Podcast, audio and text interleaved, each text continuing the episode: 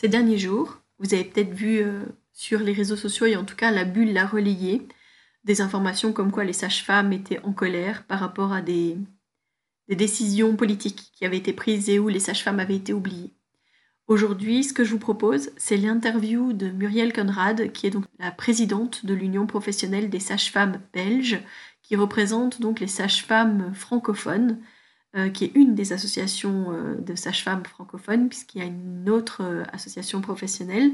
Je peux vous dire qu'actuellement, elles travaillent toutes ensemble, les associations professionnelles francophones, mais aussi les néerlandophones, pour justement défendre notre profession par rapport à la situation qu'on rencontre actuellement. Et euh, bah, pour plus de clarté, du coup, j'ai proposé à Muriel une interview pour mieux vous expliquer ce qui se passe actuellement, mais aussi vous présenter euh, l'Union professionnelle des sages-femmes et euh, tous les services qui sont proposés pour les affiliés. Voilà, je vous souhaite une bonne écoute.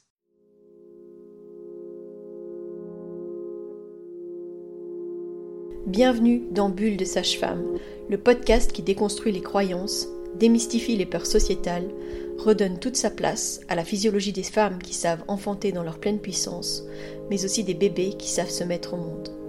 Ici, vous profiterez de l'expertise de sages-femmes pratiquant en dehors des hôpitaux, des accouchements à domicile ou en maison de naissance. Nous souhaitons que vous trouviez les outils, les informations pour que vous puissiez être les acteurs de la naissance de votre bébé, et ce quel que soit le lieu où vous avez décidé de l'accueillir. Mon nom est Mélissa Chambard, sage-femme, maman de 5 enfants. À chaque épisode, je vous partagerai mes astuces, mes bons plans, mon expertise, des anecdotes, mais aussi des témoignages de parents, de sages-femmes et des rencontres inspirantes autour de la périnatalité, dans la bienveillance, la force, la puissance.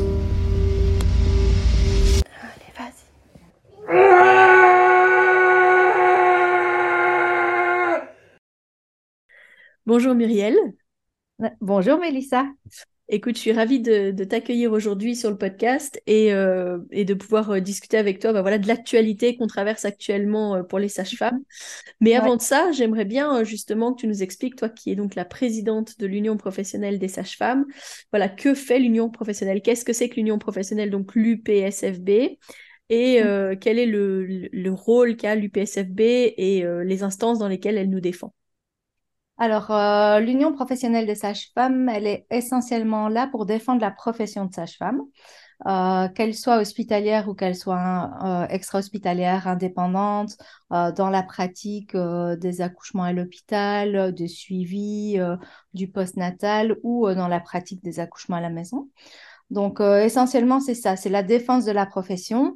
On travaille à différents niveaux de pouvoir, en fait, pour cette défense, euh, c'est-à-dire qu'on va aller au niveau fédéral dans des instances comme le Conseil fédéral des sages-femmes, où on va euh, émettre des avis au ministre pour le changement de la pratique, de nouveau, hein, pratique hospitalière, pratique extra-hospitalière. On a aussi euh, l'INAMI, donc ça c'est le gros sujet, on en parlera un peu plus tard, mais euh, c'est euh, donc dans la défense de, la revalorisation de la profession au niveau financier aussi. on est à différents niveaux de pouvoir, donc on a ce niveau de pouvoir-là fédéral, on est au niveau pouvoir communautaire et, régional. Euh, on organise aussi euh, des formations, beaucoup de formations pour euh, pouvoir former évidemment les sages-femmes de terrain avec différentes formations hein, qui sont des formations plutôt pratico-pratiques ou des formations beaucoup plus larges. On organise des congrès aussi, un congrès minimum chaque année avec peut-être différentes. Enfin là, on va bientôt organiser aussi une pièce de théâtre euh, qui se fera le, euh, si mes souvenirs sont bons, 7 mars ou 9 mars, je ne sais plus, quelque chose comme ça. Euh, on, fait quoi d'autre?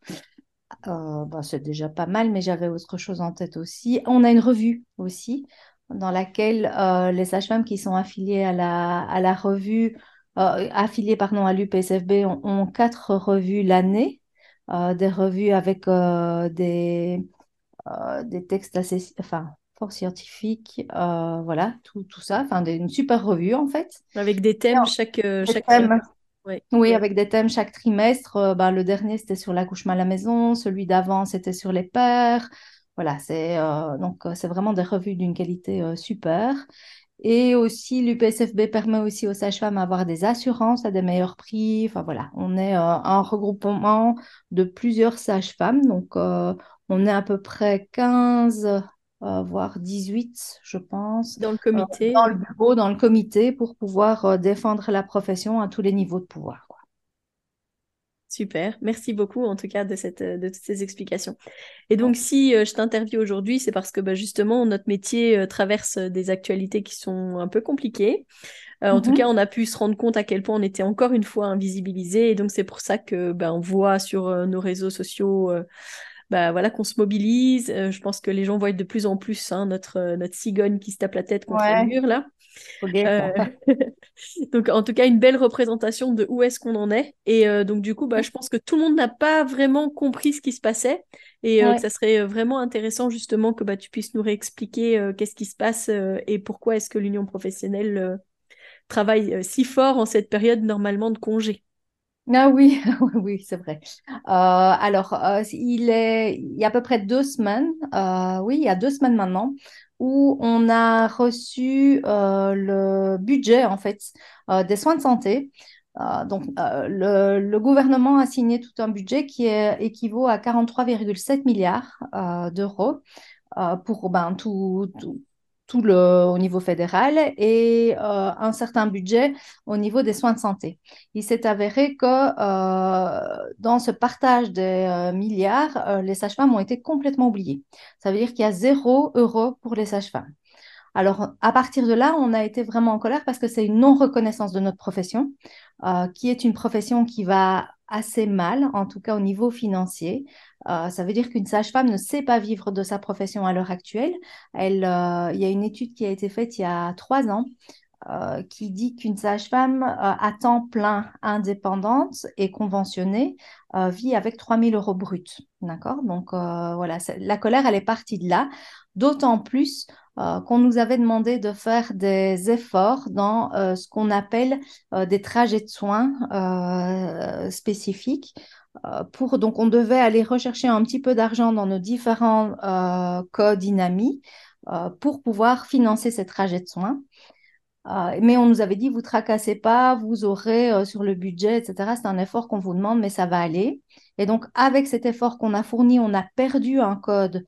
Donc, on a perdu des valeurs V. Pour celles qui connaissent, c'est les valeurs que valent chaque code, en fait. Un nombre de V vaut des sous. Et donc, on a perdu euh, des valeurs V, ce qui nous a en fait enclenché une perte d'un code de préparation à la naissance. Donc, ça veut dire qu'on perd un code, mais on nous avait dit, vous tracassez pas, vous allez récupérer. Sauf que là, ben, pas du tout. On a été ignoré complètement, même pas cité dans le, la, liste budgétaire, quoi. Donc, c'est vraiment nous ignorer. Alors que Frank Vandenbroek euh, prône de plus en plus euh, les 1000 jours. Donc les 1000 jours, je, vous rappelle que c'est à la, dès la conception de l'enfant jusqu'à euh, l'entrée en crèche et donc euh, les, soins de première ligne. et d'où les sages-femmes sont en fait les soins de première ligne, mais apparemment complètement ignorés dans le budget. Donc là, clairement, si ça veut dire que le budget est de zéro pour les sages-femmes, ça représente quoi? Alors, ça représente qu'il n'y a pas de valorisation des codes. Euh, de, Donc, nous, on avait demandé une valorisation du code J6 après euh, l'accouchement, donc le sixième jour après l'accouchement, euh, pour pouvoir revaloriser un petit peu le postpartum, ce qui équivalait à 7 millions d'euros, ce qui n'était pas énorme hein, sur les 43 milliards. Et donc, ça veut dire qu'il ne va rien se passer si ce n'est l'indexation obligatoire qui va y avoir. Mais on a perdu un code on a une prime de convention qu'on a eue cette année, mais comme les sages-femmes sont euh, les plus conventionnées, ben on la perd déjà l'année prochaine. Et en plus, on n'a aucune revalorisation de nos codes. Donc en fait, on est perdante sur tous les coups.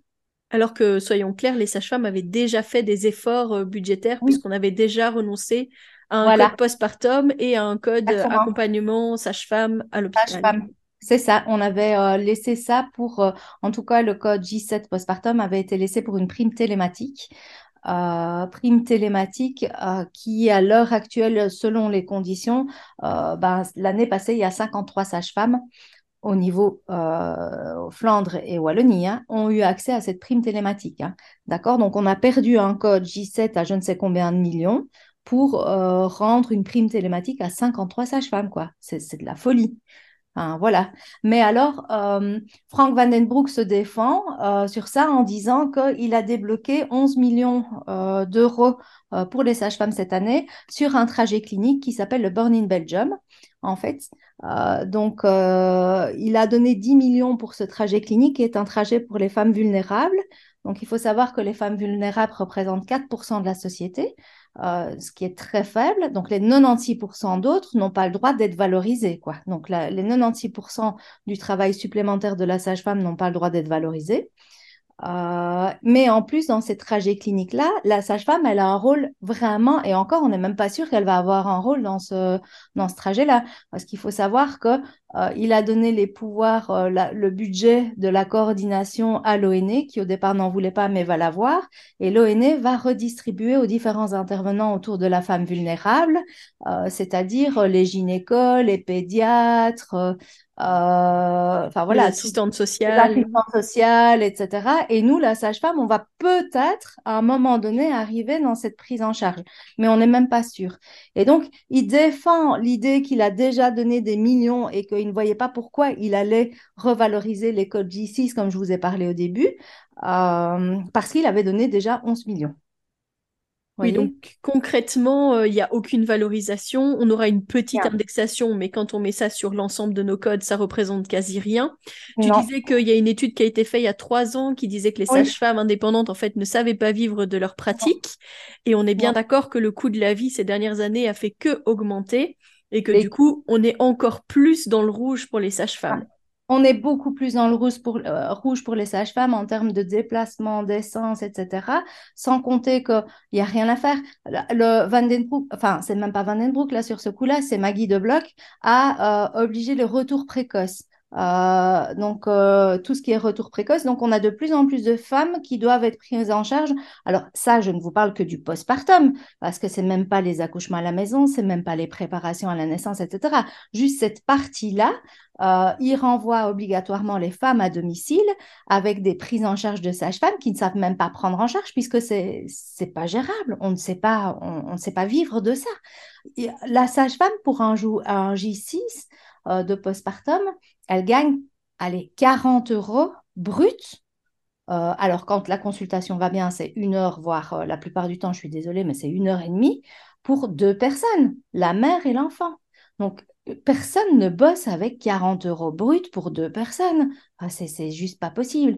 Et ça, c'est que le postpartum, d'accord? Donc, les, sages-femmes, elles sont complètement épuisées. enfin, il y a plein de sages-femmes qui arrêtent leur profession pour faire complètement autre chose. L'étude euh, aussi, on avait interrogé, euh, l'UPSFB avait interrogé les sages-femmes extra-hospitalières et il y avait, je pense, si mes souvenirs sont bons, euh, plus de 20%, 20 ou à 30% des sages-femmes qui ne referaient pas ces études-là. D'accord? Tellement, enfin, énergiquement parlant, c'est juste pas possible et pour rien du tout. Euh, donc, il y a un moment donné, alors c'est OK, la sage-femme, elle a un peu ce côté aussi Saint-Bernard, on va euh, sauver un peu tout le monde, mais il y a un moment donné, il faut qu'on vive, quoi. Enfin, je veux dire, il euh, faut arrêter. Oui, c'est vrai que quand on parle de cette prime de conventionnement là que nous offre soi-disant l'INAMI et qu'on a déjà perdu pour l'année prochaine, qui sera une première, mais visiblement en tout cas potentiellement une dernière, ça, le fait d'être conventionné, ça représente quoi en fait exactement? Parce que quand les gens nous demandent, en général, c'est parce qu'ils veulent être sûrs d'être remboursés. Mais qu'est-ce que ça implique en fait pour eux et pour nous? Alors, le fait d'être conventionné implique, en tout cas pour les patients, un meilleur remboursement. D'accord? Il faut savoir que quand une sage-femme est déconventionnée, euh, il y a 25% en moins de, euh, de remboursement les, remboursements pour une même prestation euh, ne sont pas les mêmes. Donc, c'est quand même assez avantageux pour, euh, pour, les, pour les patients.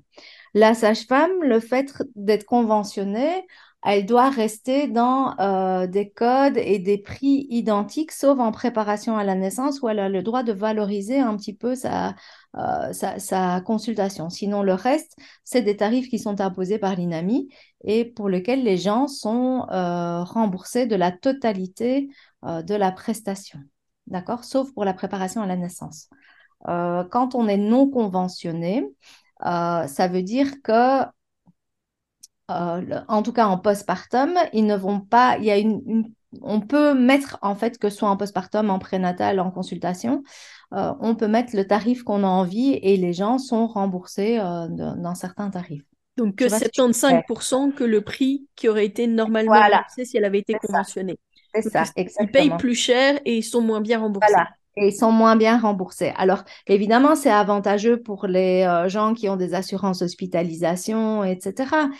Euh, et c'est clair que pour les gens plus précarisés, c'est difficile. Mais euh, voilà, il, y a un moment donné aussi, il faut que la, sage-femme euh, puisse en vivre. Il y a la possibilité, donc nous, ah oui, mais peut-être que j'en reviendrai plus tard de ce qu'on défend en fait. Mais tu peux dire. Ben, nous, ce qu'on défend aussi ici, c'est l'application d'un ticket modérateur un ticket modérateur, ça ne coûterait rien à, la, à, l'INAMI, rien en termes de financier, mais on pourrait, donc le ticket modérateur, c'est la cote-part personnelle du patient dans la consultation.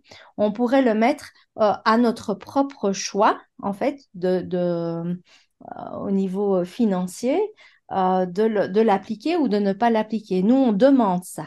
D'accord Mais les euh, organismes euh, mutualistes ne veulent pas, mais c'est ce qu'on va en tout cas demander, de pouvoir imposer le ticket modérateur, quitte à les gens qui ne savent pas le payer, ne pas le, ne pas le demander aux personnes un peu plus précarisées, etc. Donc ça, ça permettrait d'avoir peut-être un début euh, de juste salaire pour la sage-femme, de pouvoir adapter en fonction de la personne qu'on a en, face de nous, ce fameux ticket modérateur.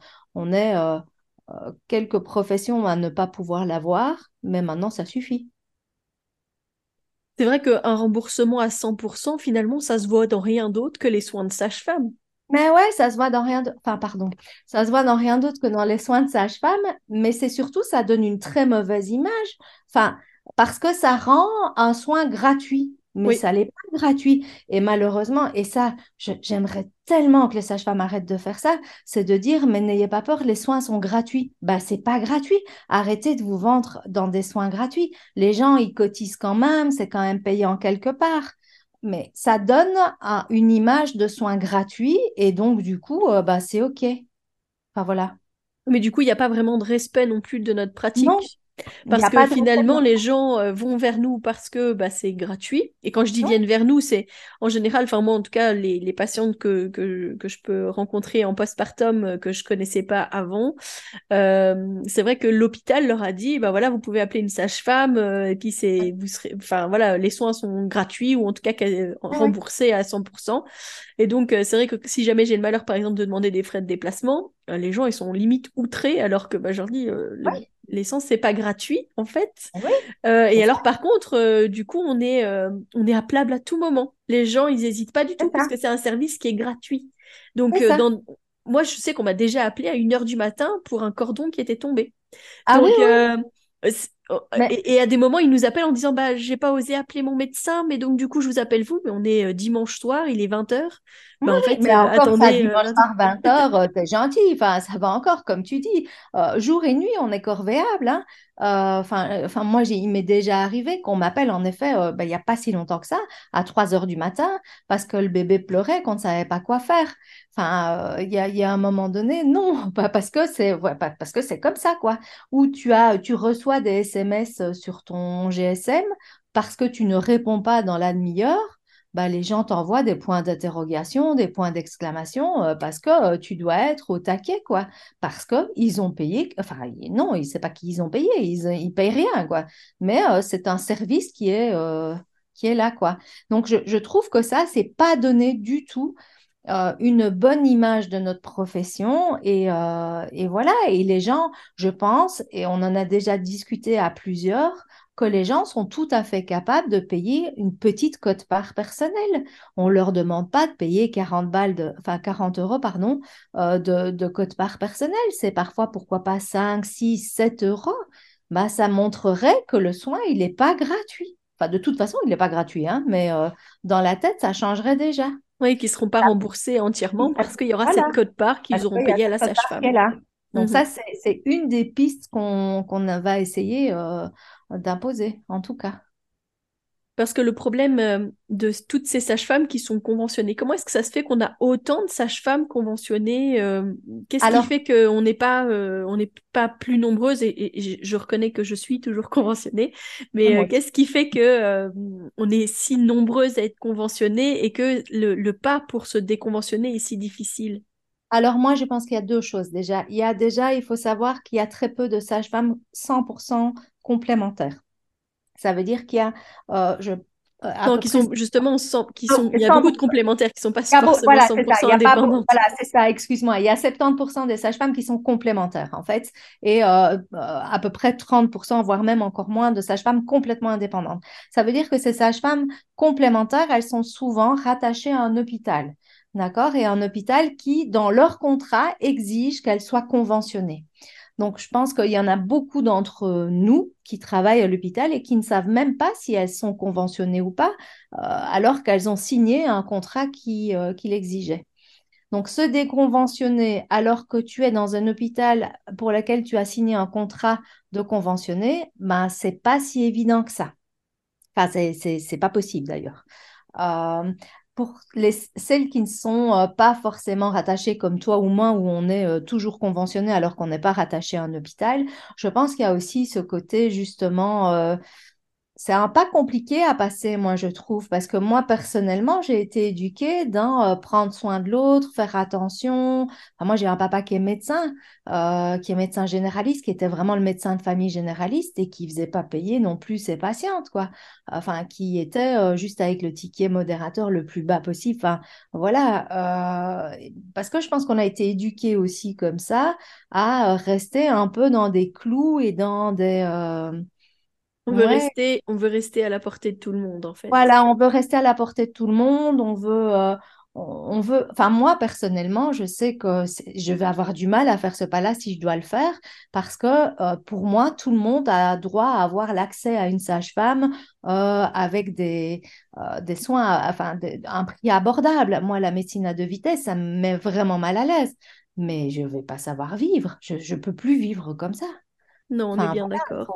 Il faut, faut, arrêter, quoi. À un moment, ça en va de notre, ouais, de notre santé, de notre survie, quoi. Mais je, je pense qu'il y a ça. Enfin, je ne sais pas ce que tu en penses, mais je pense que c'est. Euh, que, je pense que c'est beaucoup ça. Et je pense que. Enfin, je, sais que vous avez relayé sur, vos, sur nos réseaux sociaux euh, bah voilà, cette étude qui avait été faite et comme quoi il y avait quand même. Près de 80% des sages-femmes qui étaient conventionnées qui disaient justement qu'elles étaient conventionnées parce qu'elles ne souhaitaient pas euh, être euh, voilà euh, une charge financière pour leurs patientes. Ça, c'était mhm. clairement ça. Mais donc c'est vrai qu'en fait c'est un choix pour les autres et finalement pas un choix pour nous. Non, c'est ça. Mais après, quand tu vois, quand tu fais quand même parfois certains sacrifices et puis que tu vois que les gens, ils ne se présentent même pas à ta consultation ou ne t'ouvrent pas parce qu'ils sont à des euh, shooting photo qui mettent quand même, euh, je ne sais pas combien de centaines d'euros pour aller et que toi, tu n'oses même pas demander euh, tes frais de déplacement. Ah, faut, qu'on arrête quoi. Et, ça, Aline Skuntius l'a vraiment bien expliqué dans un billet qu'elle a fait à la première la semaine passée sur ce concept de ouais de Saint Bernard de la Sage-Femme quoi. De voilà, c'est Enfin, je vous invite à le lire. Ben, je le mettrai en lien dans la description du podcast parce que je pense euh, que c'est important. Et effectivement, je pense que si nous, on ne change pas le regard sur, euh, bah, sur la valeur de notre travail, en fait, parce que finalement, de pas de ne pas demander plus, je pense que c'est euh, c'est aussi parce que on a parfois peur, effectivement, d'être un poids pour les autres, mais je pense qu'on a aussi peur de reconnaître la valeur de notre travail, alors que on fait ah. tellement au quotidien, on donne tellement au quotidien. Et c'est vrai que moi, je me suis aussi retrouvée dans des situations où j'ai des gens que je ne connais pas qui m'appellent dans l'après-midi pour me dire ah bah voilà, je sors de l'hôpital, j'ai besoin de voir une sage-femme, il faut absolument que vous veniez demain pour faire une prise de sang à mon bébé. Et c'est clair que quand moi je leur dis ah mais demain ça va pas être possible en fait euh, ma journée est déjà complète, euh, les gens sont outrés. J'ai déjà eu des gens qui m'ont euh, limite euh, insulté au téléphone parce que je leur disais que je pouvais pas passer le lendemain quoi. Donc je Oui, pense qu'il est temps aussi de reconnaître la place de la sage-femme et de dire mais en fait prenez contact avec une sage-femme en prénatal parce qu'elle vous mettra dans son planning et que ce sera beaucoup plus facile. Ça aussi, hein, c'est, c'est, euh, ça aussi, c'est aux autres professionnels avec qui on travaille en interdisciplinarité aussi à peut-être euh, faire ça aussi. Enfin, tu vois, les gynécos, par exemple, pourquoi est-ce qu'ils n'envoient pas euh, dès le départ? Ils savent qu'ils vont avoir, il va, il doit y avoir une sage-femme. Bon, maintenant, ça change beaucoup, il y en a quand même beaucoup qui le font, mais ils savent quand même qu'il va y avoir l'obligation d'avoir une sage-femme dans le circuit. Pourquoi est-ce qu'on n'en parle pas aux patientes dès le départ pour déjà prendre contact avec une sage-femme pour justement leur tour? Après, qu'elles veulent faire de la préparation qu'elles en veulent pas, ben voilà, ça leur appartient. Mais c'est toujours très intéressant de voir une sage-femme aussi après, avant, pardon, euh, pour cette préparation et pour être. euh, bah, il y y a une étude du Lancet qui explique quand même très bien que les sages-femmes euh, vont enfin, permettre au- au- au- à la mère et à l'enfant d'être en santé pour tout le reste de sa vie parce qu'elle a été prise en charge par une sage-femme, quoi. Faut, enfin, faut, Pour mettre l'église au milieu du village. Et alors, tu vois, ça, c'est la problématique aussi du gouvernement. C'est que le gouvernement, là, on a eu des réunions, on a eu une réunion, puisque comme tu l'as bien dit, on est en colère et donc, du coup, on bouge un peu les choses. On a eu une réunion avec le cabinet, euh, assez rapidement d'ailleurs, avec le cabinet euh, Van den Broek et avec euh, Monsieur Bertel et euh, une dame, j'ai oublié son nom. Euh, eh ben, ils ne savaient pas. Ils ne savaient pas notre métier, quoi. Enfin, tu vois, on nous a dit, euh, bah, enfin, pourquoi est-ce que vous voulez revaloriser un J6 de postpartum? puisque de toute façon, il y a Hinangezine et euh, l'ONE qui passe. Mais alors, on leur a dit, mais attendez, vous croyez qu'ils appellent euh, l'ONE euh, à, comme tu l'as si bien dit tantôt, à 3 heures du matin euh, parce que le cordon est tombé, ou euh, ben, quand il y a un problème d'allaitement, c'est pas l'ONE qu'on va aller chercher, hein, c'est la sage-femme qu'on va aller chercher. Ah oui, ah, ah, vous pensez? Donc, même le gouvernement ne sait pas, ne, connaît pas notre profession. Qu'est-ce que tu veux qui nous donne du budget en ne connaissant pas notre profession? Il faudrait qu'un minimum, ils se renseignent sur nous, quoi. Enfin, c- c'était assez aberrant, cette réunion En de, fait, de on devrait faire des journées, euh, je me balade avec mon ministre et il passe sa journée Voilà, avec moi pour voir euh, ma vie de sage-femme. ma vie. Ma vie ma avec vie, oui, c'est ça.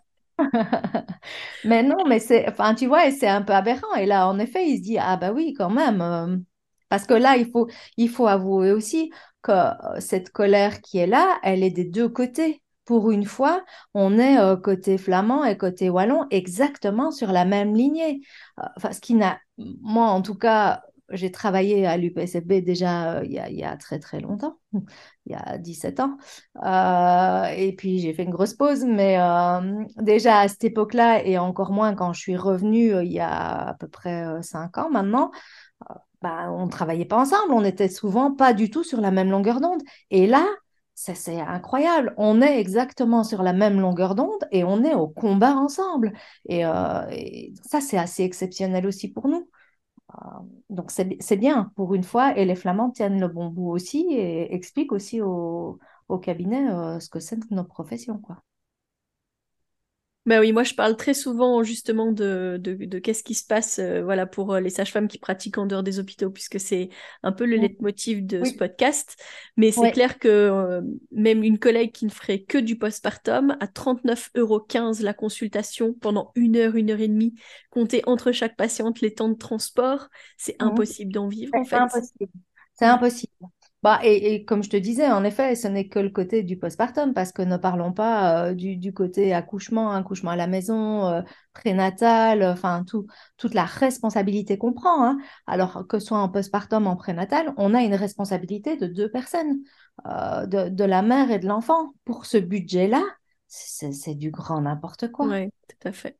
Et Ah, c'est dis-moi un petit peu du coup, qu'est-ce que pourraient Ouais. faire les personnes qui nous écoutent? Donc les sages-femmes, moi je vous invite euh, Ouais. en tout cas à, à vous affilier à l'union professionnelle si ce n'est pas encore le cas, mais je ne sais pas ce que ce qui va être potentiellement mis en place et ce que tu proposes, mais qu'est-ce que peuvent faire les sages-femmes?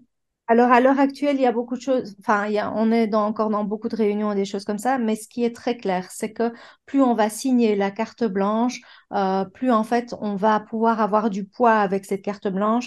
Euh, côté flamand, elles ont aussi une, euh, une pétition qu'on peut aussi signer.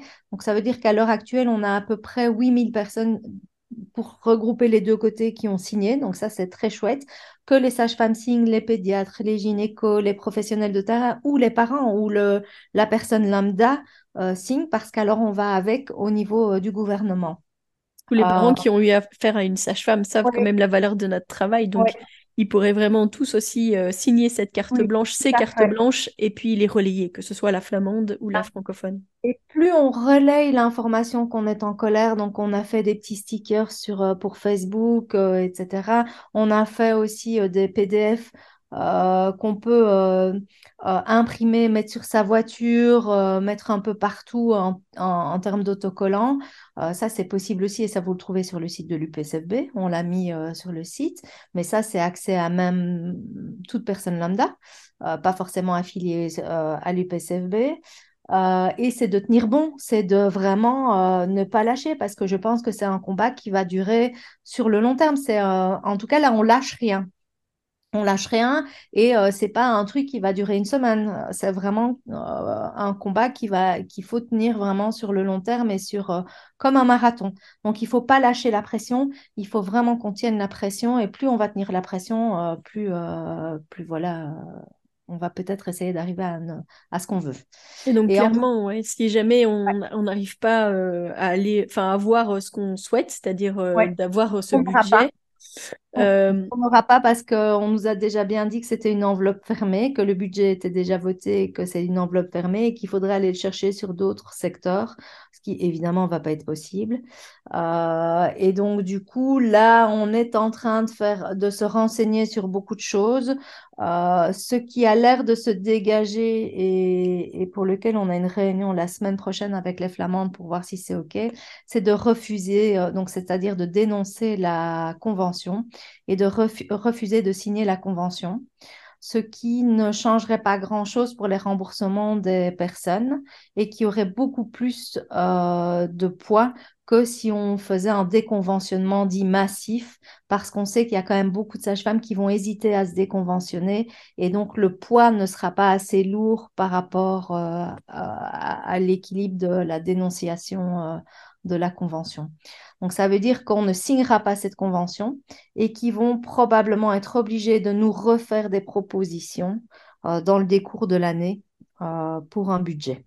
Mais ça veut dire, il y a des côtés euh, négatifs, ça veut dire que probablement on risque de perdre l'index, l'indexation de nos codes, mais pour avoir une valorisation derrière qui va être plus importante. Mais voilà.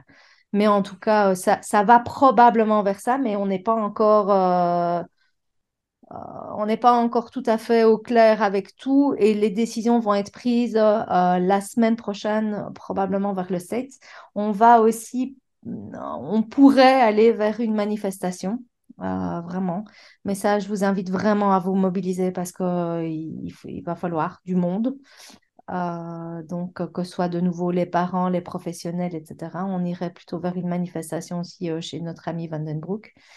Et, et voilà.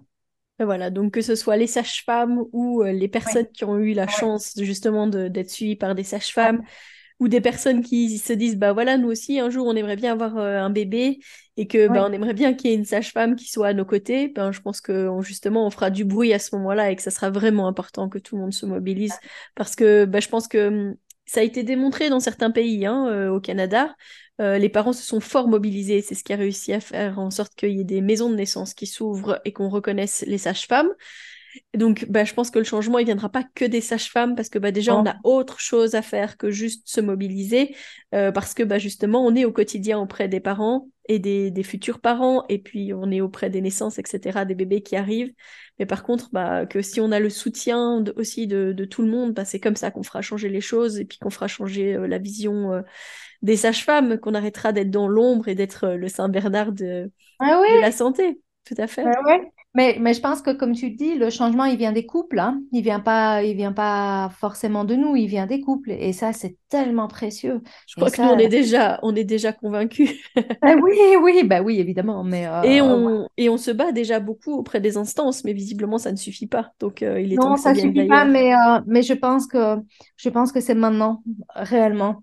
Je, je, pense qu'il va y avoir une prise de conscience, c'est pas possible. Alors, ben, ils nous ont mis en colère, ben, ils vont voir de quel bois se chauffent les sages-femmes. Et je pense qu'on est voilà, on, ça, se démontre là, quand, comme on voit comment les choses se relaient, euh, puis même médiatiquement. Enfin, on a quand même eu euh, plein enfin, quelques articles, on a quand même euh, sur certaines télés locales, d'autres vont arriver. Donc, il y a encore, voilà. Et il faut continuer à faire du bruit, vraiment, continuer à faire du bruit. Eh ben, on va faire du bruit avec ce podcast alors, et puis on va essayer aussi de le faire voyager pour que les gens entendent aussi tout ce que ça représente et finalement pourquoi est-ce qu'on se bat et qu'on milite euh, tant que ça? Pourquoi est-ce qu'en ce moment on voit partout qu'on est en colère et que bah, justement ils comprennent un petit peu mieux la réalité du terrain et pourquoi est-ce que c'est nécessaire de le faire? En tout cas, Muriel, je te remercie beaucoup. Merci pour cette interview. Merci du temps euh, que tu m'as euh, que tu m'as permis d'avoir avec toi, d'avoir ce temps d'échange, même pendant tes vacances. Donc vraiment. Merci beaucoup. Une femme n'a jamais de vacances. oui, je sais bien. que tu vas bientôt revenir et puis que du coup, as déjà, tu as déjà des réunions qui sont prévues. Donc euh, voilà. Parce que je sais que tu as, eu beaucoup de réunions ces derniers jours. Donc euh, voilà. Un tout grand merci en tout cas. Et euh, bah, on va relayer tout ça. Je pense que je vais mettre aussi en lien le site internet de, de, l'Union professionnelle des sages-femmes, les deux euh, cartes blanches francophones et néerlandophones, pour que toutes les personnes qui écoutent ce podcast puissent aussi aller signer si jamais elles ne l'ont pas encore fait. Et je les invite aussi grandement à partager ces, ces deux cartes blanches et puis bah, à suivre l'actualité des sages-femmes pour pouvoir bah, nous soutenir euh, dans les semaines euh, et les mois à venir parce qu'on va en avoir besoin si on veut que les choses changent. Un tout grand merci. Et je te dis en tout cas à bientôt. À bientôt. Merci. Voilà, la vocation de, ce podcast Bulle de sage-femme, c'est aussi bah, justement de vous relier les réalités de notre travail. Et, euh, je pense que bah, j'avais déjà fait cet épisode qui est l'épisode 6 qui s'appelait donc Les sages-femmes en aura alcool. Bah, ici, ce sera Les sages-femmes en aura alcool 2. Euh, et je trouvais que c'était vraiment pertinent justement de discuter directement avec euh, Muriel Conrad. C'est difficile à admettre que, bah, par exemple, pour une sage-femme indépendante seule, c'est une réelle problématique d'arriver à payer bah, sa maison, euh, son l'empreinte de sa voiture, euh, l'essence qu'elle met à l'intérieur, euh, sa nourriture. Enfin bref, il y a une collègue sage-femme qui a partagé là il y a quelques jours aussi un post sur les réseaux sociaux où elle disait ben voilà, avec 39,15 euros, comment est-ce que vous voulez que j'ai assez pour vivre? J'en ai rediscuté encore avec une autre ancienne collègue qui est venue à la bulle ces derniers jours pour un accompagnement et qui m'a dit justement qu'elle ne travaillait plus comme sage-femme et elle ne travaillait plus comme sage-femme parce que elle a été maman solo et que bah, elle pouvait pas vivre en fait de son métier de sage-femme, qu'elle ne s'en sortait pas financièrement et que c'est pour ça qu'elle s'était euh, reconvertie et qu'elle travaillait dans autre chose. Ça pose question parce que elle me le dit, elle me le disait, elle me disait moi ce que j'aurais aimé c'est pouvoir pratiquer comme toi, c'est euh, être disponible pour les femmes, pour les couples, pour accompagner des naissances. Euh, mais tout ça euh, demande une disponibilité qui est telle que, bah, par exemple, euh, c'est quand même difficile en fait d'avoir un autre job à côté, alors que bah, juste notre métier de sage-femme ne nous permet pas vraiment d'en vivre. Et c'est clair que moi, je pense que je peux le dire clairement, sans mon mari, bah, en fait, je ne pourrais pas faire ce métier-là parce qu'en fait, si jamais il lui arrivait quoi que ce soit, je serais dans l'impossibilité de, de, payer toutes les charges qui sont sur nous parce que euh, bah, mon métier ne me paierait pas assez.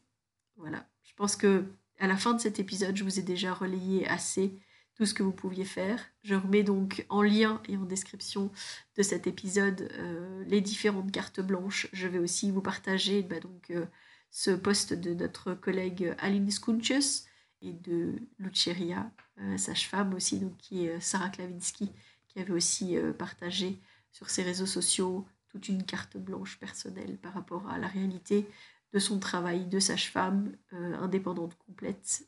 Je vous donne rendez-vous la semaine prochaine. D'ici là, portez-vous bien. Si vous souhaitez échanger à propos des différents sujets abordés dans ce podcast, vous pouvez interagir sur les posts dédiés à chaque épisode sur nos réseaux sociaux Facebook et Instagram. Vous pouvez également me joindre par email à melissa avec un y, avec un d, gmail.com. Je serai également ravie de collaborer avec vous, que ce soit pour un témoignage, une rencontre ou pour savoir quel sujet vous intéresserait à l'avenir.